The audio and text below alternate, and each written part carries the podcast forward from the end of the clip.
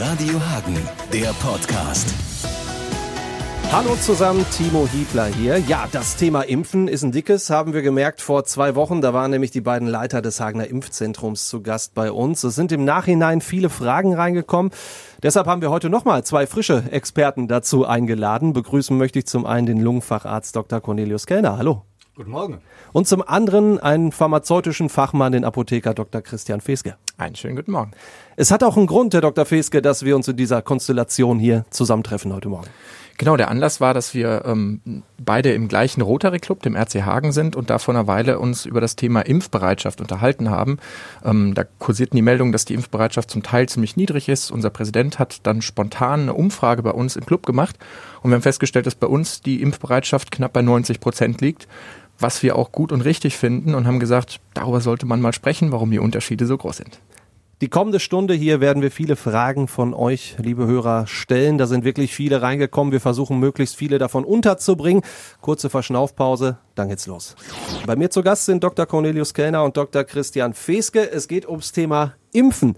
Und damit wir erstmal auf einem Stand sind, Herr Dr. Kellner, es gibt ja inzwischen richtig viele Namen, viele Impfstoffe, da kommen immer mehr dazu. Der erste auf dem Markt war der von BioNTech und Pfizer. AstraZeneca war jetzt die letzte Zeit häufiger in den Nachrichten. Jetzt legt Bayer auch noch nach. Eine Frage, die jetzt häufig reingekommen ist bei uns, inwieweit unterscheiden sich diese ganzen Impfstoffe überhaupt voneinander? Können Sie das für den Laien erklären? Äh, ja, das ist, gibt ja die ersten zwei, äh, die von BioNTech äh, den die haben die, ähm, die Eigenschaft, dass sie eine mRNA in die Zelle eingeschleust wird. Diese mRNA führt dazu, ähm, dass äh, die in der Zelle der, das Spike-Eiweiß, also das, was an der Oberfläche von, äh, den, äh, von den Viren sitzt, von den Coronaviren, dass das dann von der Zelle hergestellt wird und dann nach außen geschleust wird und das, das Immunsystem dann stimuliert. Und diese Antikörper, die dann gebildet worden sind von dem Immunsystem, die gehen dann, äh, die führen dann dazu, dass bei zukünftigem Kontakt mit dem Coronavirus ähm, dass dann es nicht zur Erkrankung kommt.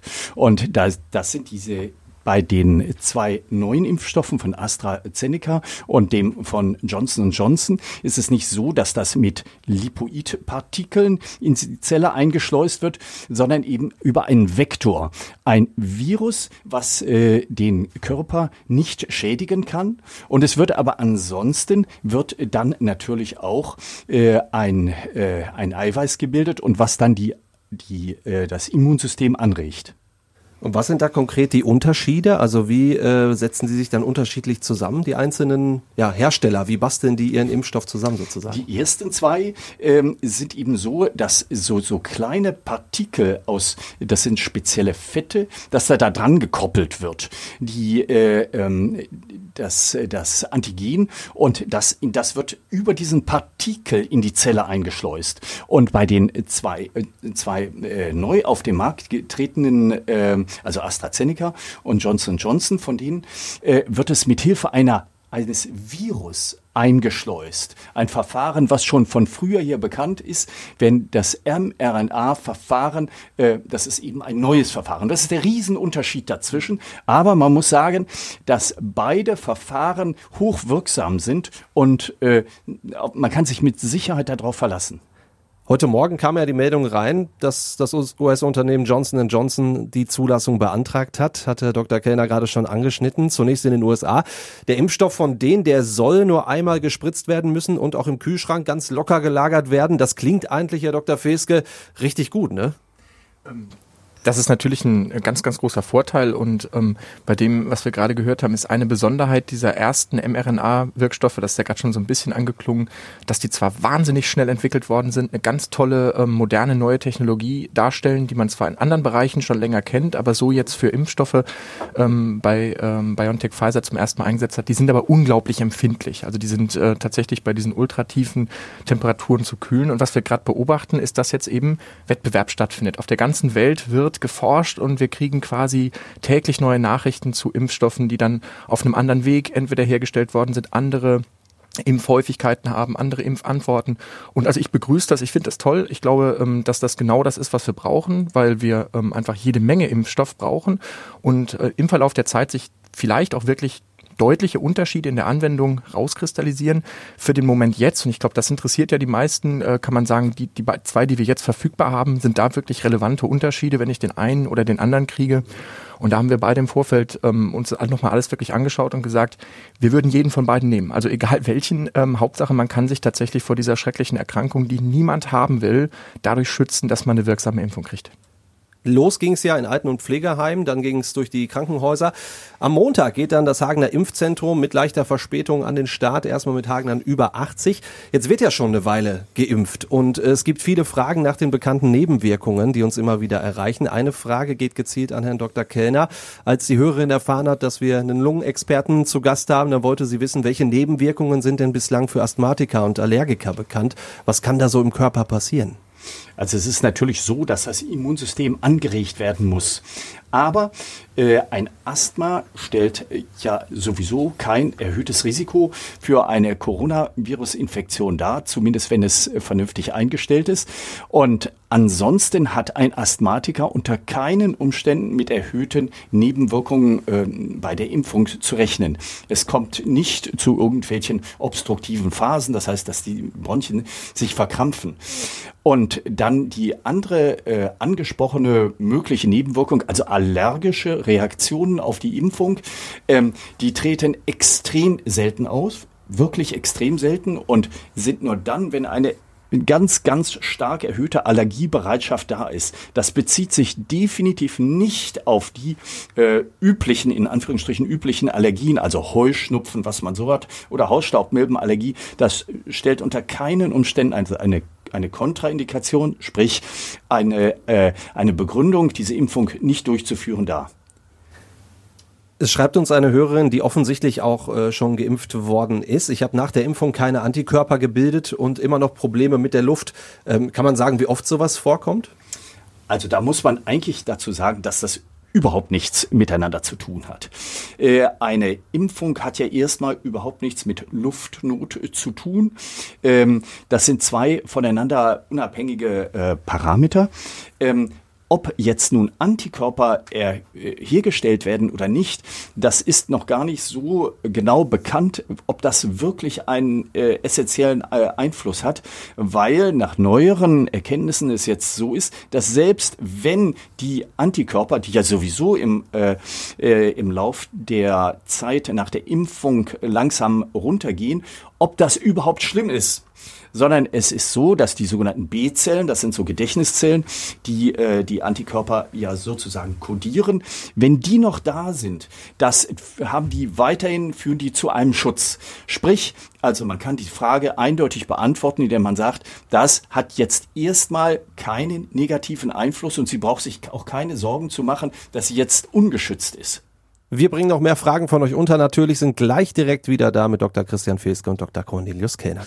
Ja, Impfungen zu planen ist die eine Sache. Die Injektion an sich ist nochmal was komplett anderes. Eine Hörerin ist da ein bisschen skeptisch. Sie selbst sei medizinische Fachangestellte und bekomme mit, dass aktuell händeringend nach Impfhelfern gesucht werde. Dabei sei so eine Impfung eine hochempfindliche Sache. Vielleicht klären wir erstmal, wer letzten Endes alles äh, gegen Corona impfen darf, Herr Dr. Feske. Also es gibt äh, durchaus Unterschiede zwischen Ländern. Ähm, also der Impfvorgang als solcher ist bei uns in, in Deutschland in ärztlicher Hand, das zwar delegieren können an entsprechend eingewiesenes Personal, auf das dann auch ähm, von ärztlicher Seite aufgepasst wird. Aber es gibt auch Länder, die da durchaus den Kreis der Impfenden ausweiten. Also in Großbritannien, in den USA wird das durchaus nach einer Einweisung auch Apothekern zugetraut, wenn es denn wirklich so ist, dass es diesen Engpass beim Impfpersonal tatsächlich gibt. Also momentan ist es nicht so unbedingt die Beobachtung, die ich jetzt auch habe, sondern da sind die Engpässe ja an anderen Stellen, weil die vielen Firmen, die die Impfstoffe herstellen sollen, die Rohstoffe gar nicht so schnell von äh, kleinen mittelständischen Firmen, die ganz äh, geringe Mengen nur hergestellt haben, jetzt auf diese gigantischen Riesenmengen hochskalieren können, die aktuell benötigt werden. Also diesen Engpass beobachten wir jetzt äh, meiner Meinung nach hier noch nicht unbedingt, aber aktuell ist in, in Deutschland das in ärztlicher Hand das Impfen. Aber wir sehen ja auch hier natürlich in der Konstellation, dass es wirklich Hand in Hand geht, also Apotheker und Arzt. Wie ist denn da der Ablauf der Zusammenarbeit? Das finde ich ist eine ganz spannende Besonderheit, gerade in Nordrhein-Westfalen, weil dieser erste Impfstoff von BioNTech Pfizer ähm, ja unglaublich schnell entwickelt worden ist und viele andere tolle Besonderheiten hat, weil er später auch angepasst werden könnte, falls es Mutationen gibt. Kommen wir vielleicht später noch darauf zu sprechen, aber ebenso unfassbar empfindlich in der Vorbereitung ist. Und in Nordrhein-Westfalen ist eine große Besonderheit, dass man frühzeitig die Apotheker bei der Vorbereitung des Impfstoffs mit äh, ins Boot geholt hat. Und so wie ich gerade gesagt habe, dass der Prozess des Impfens, die Aufklärung, die vielen Fragen, die wir hier jetzt auch besprechen, da unbedingt äh, mit einem Arzt jeweils besprochen werden sollen, gehört die Vorbereitung des Impfstoffes hier in Nordrhein-Westfalen in Apothekerhand. Die Apothekerkammer ähm, hat dementsprechend für alle Impfzentren, die es gibt, neben dem ärztlichen auch immer einen pharmazeutischen Leiter ähm, entsprechend entsprechend gefunden. Wir haben in Hagen die Frau Klaas, die dann Bombenjob macht, Teams zu organisieren, die die Impfstoffe so perfekt vorbereiten, dass man aus den Vials mittlerweile ja auch sechs Dosen rausholen kann und äh, den wie ein rohes Ei und noch extremer behandeln müssen, damit er anschließend an die Ärzte übergeben werden kann, die ihn dann verimpfen. Wie läuft denn, Herr Dr. Kellner, die Corona-Impfung so an sich ab? Also unterscheidet die sich von anderen Impfungen und was muss da gezielt beachtet werden? Eigentlich gibt es keinen relevanten Unterschied. Äh, man muss natürlich, und das äh, hat Herr Dr. Feske gerade schon gesagt, sehr aufpassen, dass man bei dem Aufziehen des Impfstoffes, insbesondere äh, bei denen, die bei den niedrigen Temperaturen ähm, rekonstruiert werden müssen. Aber ansonsten ist der Impfvorgang natürlich der gleiche äh, wie bei jeder Impfung. Ganz wichtig dabei ist aber, dass es intramuskulär gegeben werden muss, also sprich in den Muskel. Es gibt äh, manche Impfstoffe, da ist das nicht ganz so kritisch, äh, also schon zum Beispiel beim, beim Grippeimpfstoff, aber auch da ist es besser, wenn es in den Muskel kommt. Und denn wenn es in äh, das, das Unterhautfettgewebe kommt, kann die wirksam, ist einfach die Wirksamkeit vermindert. Man macht das in den Oberarm und so wie jede andere Impfung auch. Ähm, und muss dann hinterher natürlich den, äh, den Muskel etwas komprimieren, das heißt draufdrücken.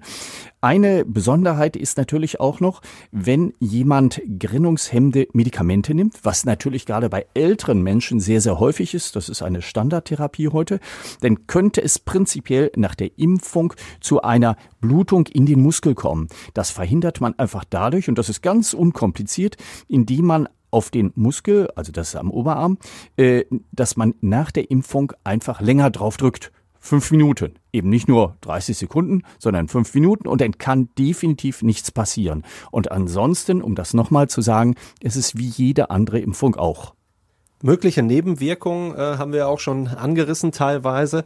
Ganz praktisch gefragt von einem Hörer über Instagram, wenn ich jetzt eine Impfung bekommen habe und merke dann zu Hause, oh, die Luft wird knapp oder irgendwas anderes ist los, also irgendwie fühle ich mich komplett unwohl und bin vielleicht alleine zu Hause. Ähm, was mache ich da am besten? Ganz praktisch.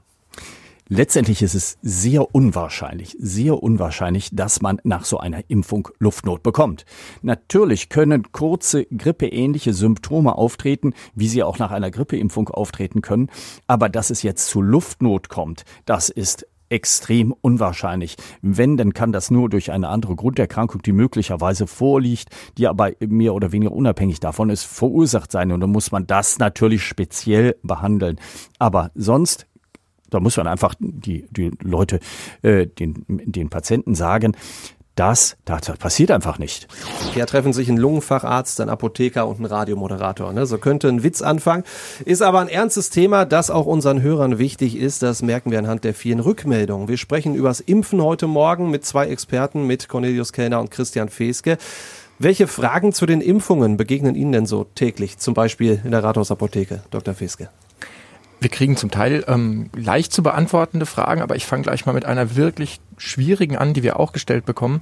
Und zwar ähm, betrifft das junge Frauen, die, die unsicher sind, wenn sie noch einen Kinderwunsch haben und sagen, ähm, wer kann mir garantieren, dass ich, wenn ich in zwei, fünf, zehn Jahren irgendwann Kinder kriegen möchte, dass es dann nicht vielleicht irgendwie Probleme damit gibt, dass ich mich irgendwann habe impfen lassen. Und das ist keine einfach zu beantwortende Frage, weil jede Schwangere, und ich verstehe und respektiere das vollkommen da, ähm, nur das Beste für ihr Kind will und diese Unsicherheit in sich hat. Deswegen gibt es ja so gut wie keine Studien mit Medikamenten an Schwangere Schwangeren, weil sich kaum jemand bereit erklärt, dieses Wagnis einzugehen. Aber es gibt inzwischen eine ganz klare Stellungnahme und Positionierung von Fachgesellschaften, die Frauen mit Kinderwunsch tatsächlich empfehlen, sich, äh, sich, sich impfen zu lassen gegen Corona.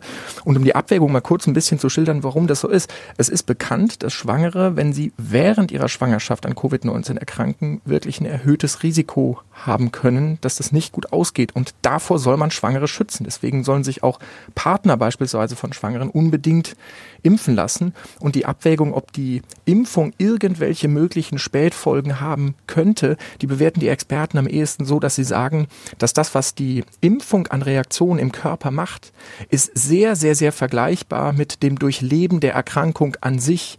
Das heißt, man geht nicht davon aus, dass die Impfung mit irgendeinem anderen Risiko verbunden wäre, als die Erkrankung zu erleben, sodass man klar sagen muss, es gibt nur eine Möglichkeit zurzeit, sich vor dieser schrecklichen Erkrankung zu schützen. Das ist die Impfung und aus dem Grund empfehlen die Experten auch Frauen mit Kinderwunsch, diese Entscheidung dann so zu treffen, die jeder aber für sich immer individuell natürlich treffen soll und muss. Ganz wichtiges Thema, auf jeden Fall. Herr Dr. Kellner ist ja Lungenfacharzt. Welche Fragen kommen da so im Zusammenhang mit den Impfungen auf? Sind das meist wirklich die Fragen nach den Nebenwirkungen und Bedenken, die wir jetzt heute Morgen ja auch schon anhand unserer Hörerfragen gehört haben? Selbstverständlich kommen immer wieder äh, Fragen hinsichtlich Nebenwirkungen. Aber eine Frage, die äh, jetzt, äh, wo es ja doch schon einige ähm, Patienten in diesem Fall gibt, die eine Covid-19-Infektion durchgemacht haben, die dann sagen, muss ich denn noch einmal hinterher geimpft werden? Und diese Frage muss man mit Ja beantworten, weil leider eine durchgemachte Erkrankung keinen hundertprozentigen Dauer Impfschutz, äh, Infektionsschutz bedeutet. Und äh, man geht ja davon aus, dass der Antikörperspiegel im Laufe der Zeit sinkt. Und dann kommt die Frage, ja, wann soll ich mich denn impfen lassen? Und da die bisherige Empfehlung ist jetzt so, dass man äh, nur noch einmal geimpft werden muss und damit einen sogenannten Booster-Effekt hervorruft, also dass das Immunsystem noch einmal stimuliert wird und das im Abstand von sechs bis neun Monaten. Die nächsten Minuten geht es hier mal um die gesellschaftlichen Auswirkungen und vielleicht auch Chancen Herr Dr. Feske, es fällt ja immer wieder der Begriff Herdenimmunität. Wie ist ähm, die aus Expertensicht definiert? Es gibt ja die Berechnungen, die schon ganz, ganz, ganz zu Beginn ähm, äh, der Pandemie mal aufgestellt worden sind, wo man einfach rein rechnerisch ausgerechnet hat, wann ähm, hört, dass äh, die Ausbreitung der einer Viruserkrankung ganz allgemein, das hat jetzt nicht generell was, äh, nicht speziell mit äh, Covid äh, zu tun, sondern generell, wann hört die dadurch auf, dass ein Infizierter keinen anderen mehr treffen kann, der die Erkrankung noch nicht hatte oder geimpft ist und deswegen immun ist. Und das kann man dann ausrechnen, liegt irgendwo so bei zwei Drittel der Geimpften, die man dafür bräuchte, oder der, der äh, Bevölkerung, die man dafür bräuchte. Mhm, gestern habe ich noch eine Umfrage gesehen, demnach wollen sich 50 Prozent der Leute impfen lassen, müssten also ein paar mehr sein. Die Rotarier, die gehen da mit gutem Beispiel voran, ja? Unbedingt. Wir halten es ähm, also zum einen einfach für solidarisch, dass wir gemeinsam durch das Erreichen einer Herdenimmunität dieses große, riesengroße Jahrhundertproblem endlich überwinden können und halten es aber auch individuell für jeden Einzelnen eigentlich für eine gute Entscheidung, sich fürs Impfen ähm, zu entscheiden. Ich bin da ein großer Verfechter davon, dass jeder die Entscheidung für sich freiwillig treffen soll und dass es keine Impfverpflichtung oder gesetzlichen Dinge geben soll. Aber die Entscheidung zu treffen, und da sind wir uns im Rotary Club auch, wie wir gesagt haben, nach der Umfrage mit überwältigender Mehrheit einig, die sollte für diese tolle Impfung, die uns wunderbar vor einer schrecklichen Erkrankung schützt und aus diesem Lockdown endlich rausführen kann, äh, impfen lassen. Und das ist eine super Überleitung, Herr Dr. Kellner, denn äh, bei der Überzeugungsarbeit, äh, da geht es ja auch immer ums Abwägen, also zwischen möglichen Impffolgen oder Nachwirkungen und einer schweren Covid-Erkrankung. Da kamen auch Fragen in die Richtung, ähm, was können Sie unseren Hörern als Lungenfacharzt sagen? Wofür würden Sie sich entscheiden? Ich glaube, die Antwort ist sehr einfach, selbstverständlich dafür. Aber was ist unter anderem der Grund aus meiner fachlichen äh, Sicht? Ähm, Patienten, die eine schwere Covid-19-Infektion durchmachen, also das ist ja dann äh, vorwiegend die Pneumonie, aber auch an anderen Organen äh, treten ja die Durchblutungsstörungen auf, haben nicht nur eben diesen Verlauf ähm, dass sie auf der Intensivstation liegen, dass sie beatmet werden müssen, äh, sondern sie haben zum Teil, und das ist dann doch etwas äh, Prekäres, dass sie auf Dauer eine Einschränkung der Lungenfunktion haben. Es gibt äh, auch von den jüngeren ähm, Patienten, die eine, einen leichten Verlauf haben, gibt es ja dieses äh, Post-Covid-Syndrom, also dieses, äh, diese Beschwerden der körperlichen Schwäche, der Luftnot bei Belastung und so weiter und auch den Geruchsverlust. Aber das geht bei vielen glücklicherweise, äh, verschwindet das wieder.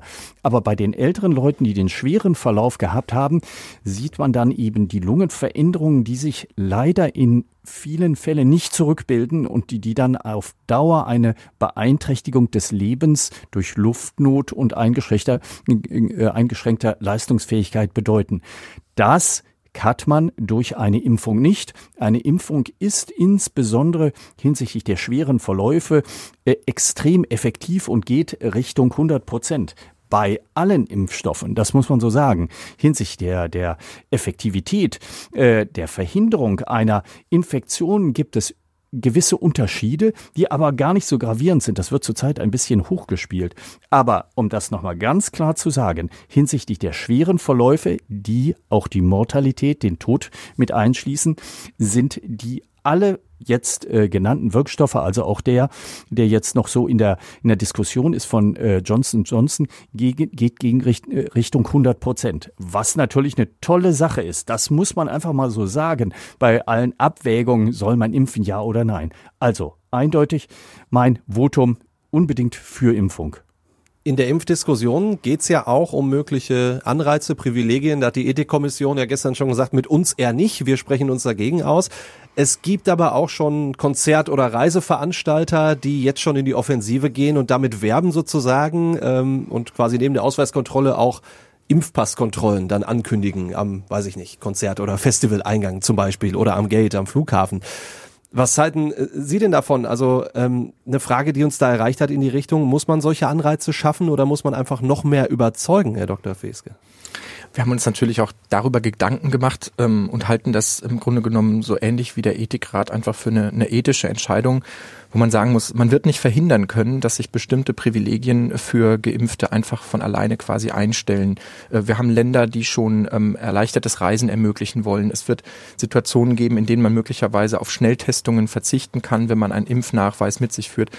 Aber wir sind gleichzeitig der Überzeugung, dass wir es nicht gut fänden, das zu befürworten und so weiter noch zu unterstützen. Aus verschiedenen Gründen. Zum einen ist ja das große Ziel eigentlich, dass wir eben möglichst alle möglichst rasch durch, äh, durchimpft haben und dass der Zeitraum bis dahin möglichst kurz ist. Und wenn man sich alleine überlegen würde, was für eine Bürokratie entstehen müsste, um Nachweismöglichkeiten zu schaffen, die dann wirklich auch glaubwürdig sind und ähm, dass wir doch eigentlich das nur für einen begrenzten Zeitraum machen wollen und dass wir zurzeit ja auch eine Impfstrategie haben, nach der besonders die Gefährdeten zuerst geimpft werden sollen, die ja gar nichts im Zweifelsfall dafür können, dass sie jetzt zuerst geimpft werden und im Zweifelsfall dann auch von den Privilegien gar nicht unbedingt profitieren würden. Also da gibt es viele Erwägungen, die aus unserer Sicht eher dafür sprechen, zu sagen, dass der Zeitraum, über den wir da sprechen, wo jetzt im Moment nur ganz wenige überhaupt geimpft sind, bis zu dem Punkt, wo wir eigentlich alle hinwollen, dass so viele geimpft sind, dass man Privilegien für die wenigen gar nicht mehr braucht, dass man diesen Zeitraum verkürzt, dass sich möglichst rasch, möglichst viele von uns impfen lassen, viele neue Impfstoffe kommen, die Logistik dafür weiter mit dem großen Aufwand, der getrieben wird, äh, dafür bereitsteht, dass wenn der Impfstoff dann da ist, wenn die Impfstoffe da sind, sie möglichst rasch an möglichst viele verimpft werden können. Wir haben gerade darüber gesprochen, als hier ein bisschen Musik lief, äh, über den Impfstoff von AstraZeneca, der ja empfohlen wird bis 65. Jetzt heißt es ja, im Impfzentrum werden erstmal die 80-Jährigen oder über 80-Jährigen geimpft. Das heißt, da muss man jetzt vielleicht äh, aufgrund dieser Empfehlung so ein bisschen umplanen, ne? Ganz genau, das könnte sich nämlich sehr schnell ändern. Also im Moment ändert sich ja die Informationslage quasi täglich und ich äh, ziehe da wirklich nur meinen Hut vor allen, die ähm, da mit ultra kurzem Vorlauf bei der Organisation des Impfzentrums immer wieder auf neue Situationen reagieren müssen. Und sollte tatsächlich dieser AstraZeneca-Impfstoff dann bald hier in Hagen auch äh, ankommen, dann wird man tatsächlich neu, äh, neu planen müssen, weil zu anderen Zeiten dann möglicherweise auch ganz andere Leute geimpft werden müssen, man zusätzliches Personal zur Verfügung stellen muss. Und dann wird es in der Tat auch so sein, dass wegen der Empfehlung der Ständigen Impfkommission ja es eine Einschränkung quasi der Zulassung gibt. Die Zulassung gilt ja eigentlich für alle Altersstufen, aber die Ständige Impfkommission ist ein bisschen vorsichtiger und sagt, bei den Älteren hat man den Impfstoff halt einfach noch nicht untersucht. Ist nicht so, dass der da nachgewiesenermaßen nicht wirksam oder problematisch wäre. Die sind einfach sehr vorsichtig und sagen, bis wir da noch keine Daten haben, sind wir da noch zurückhaltend. Und das wird dazu wahrscheinlich führen, dass eben jüngere Risikopatienten dann auch geimpft werden. Wir haben viele Fragen geklärt heute Morgen zum Thema Impfen. Es gibt aber auch noch viel mehr, das ist klar. Schreibt uns gerne weiter. Wir werden die Fragen dann auch demnächst natürlich noch beantworten hier im Programm. Immerhin haben wir heute Morgen schon richtig viele beantworten können. Sie sind ja Impfverfechter, treten dafür ein, Herr Dr. Kellner. Wie können Sie den Hagen dann vielleicht Mut machen und äh, vor allem, wenn Sie die Bedenken heute Morgen auch unserer Hörerfragen zum Beispiel gehört haben? Äh, man muss selbstverständlich die Bedenken der Menschen akzeptieren. Äh, aber man kann sehr viel dagegenhalten. Und eins muss man ja mal ganz positiv sagen. Es ist einfach grandios, in welcher kurzen Zeit die Impfstoffe geschaffen worden sind. Es bei anderen Erkrankungen hat es jahrelang gedauert. Und wir haben in, innerhalb von kurzer Zeit hat die Welt, das muss man einfach mal so sagen, Impfstoffe erzeugt, die hocheffektiv sind. Und Ganz klar, man muss immer abwägen zwischen den möglichen Nebenwirkungen, die glücklicherweise sehr gering sind und überschaubar sind, und den äh, Folgen der Erkrankung, sei es nur ein leichter Verlauf, auch der nimmt einen mit. Und zwar zwei, drei, vier und mehr Wochen lang. Und geht dann glücklicherweise weg, aber trotzdem, es sind ein paar Wochen. Und dann die, die zweite Situation des schweren Verlaufes, den wir ja unbedingt vermeiden wollen. Und dafür haben wir, und das ist eine großartige Entwicklung, haben wir die, die Impfung. Und also mein Plädoyer, lassen Sie sich impfen. Es ist eine Sache, die Sie schützen wird und so bald wie möglich, wenn genügend Impfstoff da sein wird. Herr Dr. Feske, Sie haben ja im Vorfeld auch schon gesagt, äh, wir wollen dazu beitragen, wir wollen, dass es vorangeht, ähm, dass wir Ängste auch nehmen. Sie können gerne jetzt auch nochmal ein Plädoyer halten. Live im Radio. Zwei Dinge, die mir dazu wichtig sind. Das eine, wir haben ja gerade gehört, dass es äh, noch nie ähm, einen so schnell entwickelten Impfstoff gegeben hat. Und das hat zum Teil auch ähm, Beunruhigung ähm, oder Unsicherheit vielmehr ausgelöst, ob man da vielleicht Abkürzungen bei den Studien genommen hat. Und das ist ganz bewusst ja eben nicht passiert. Man hat einfach viele Dinge gleichzeitig gemacht, die man sonst nacheinander macht. Und das finde ich ist eine ganz, ganz wichtige Botschaft, die hier auch hingehört. Es hat keine Abkürzungen gegeben, keine äh, Abstriche, was Sicherheitsansprüche an diese Impfstoffe angeht, sondern die sind genau so entwickelt worden, wie wir das von, von Impfstoffen, von Arzneimitteln generell erwarten. Und deswegen können wir da das, die gleiche, das gleiche Vertrauen in diese Impfstoffe haben, wie in alle anderen Arzneimittel auch, die wir haben. Das Zweite, die Abwägung, wenn ich äh, mit vielen spreche, die jetzt die Impfung schon hatten und mir dann berichten, dass die akuten Impfnebenwirkungen, die man generell auch von anderen Impfungen, von Grippeschutzimpfungen kennt, Schmerzen an der Einstichstelle, dass man sich so ein bisschen grippig fühlt, also all das, was die Impfreaktion dann so auslöst, dass das sogar ein bisschen stärker ist als bei anderen Impfstoffen, besonders bei der zweiten Impfung. Da sage ich, natürlich ist das so. Das ist ein Zeichen dafür, wie sich der Körper die Immunität gerade erarbeitet. Und im Grunde genommen soll jeder, der diese zwei, drei Tage, die man sich ein bisschen matt und, und krippig und kraftlos und schmerzhaft fühlt, dankbar dafür sein, dass das nichts ist im Vergleich zum schweren Verlauf einer Covid-Erkrankung und den Unsicherheiten, was das sogenannte Long-Covid, die Spätfolgen, weil möglicherweise auch neurologische Erkrankungen, psych äh, psychiatrische Erkrankungen, Depressionen wahrscheinlicher werden können. Also Zusammengefasst, niemand möchte diese Erkrankung haben. Und ich glaube, jeder, der sich überlegt, wie die akuten Impfnebenwirkungen sind, der würde, sollte sehr, sehr gerne lieber das eintauschen gegen das Risiko, diese Erkrankung zu kriegen. Ich bedanke mich ganz aufrichtig bei Dr. Christian Feske und bei Dr. Cornelius Kellner. Vielen Dank fürs Beantworten der Fragen. Vielen Dank für den Besuch. Radio Hagen, der Podcast.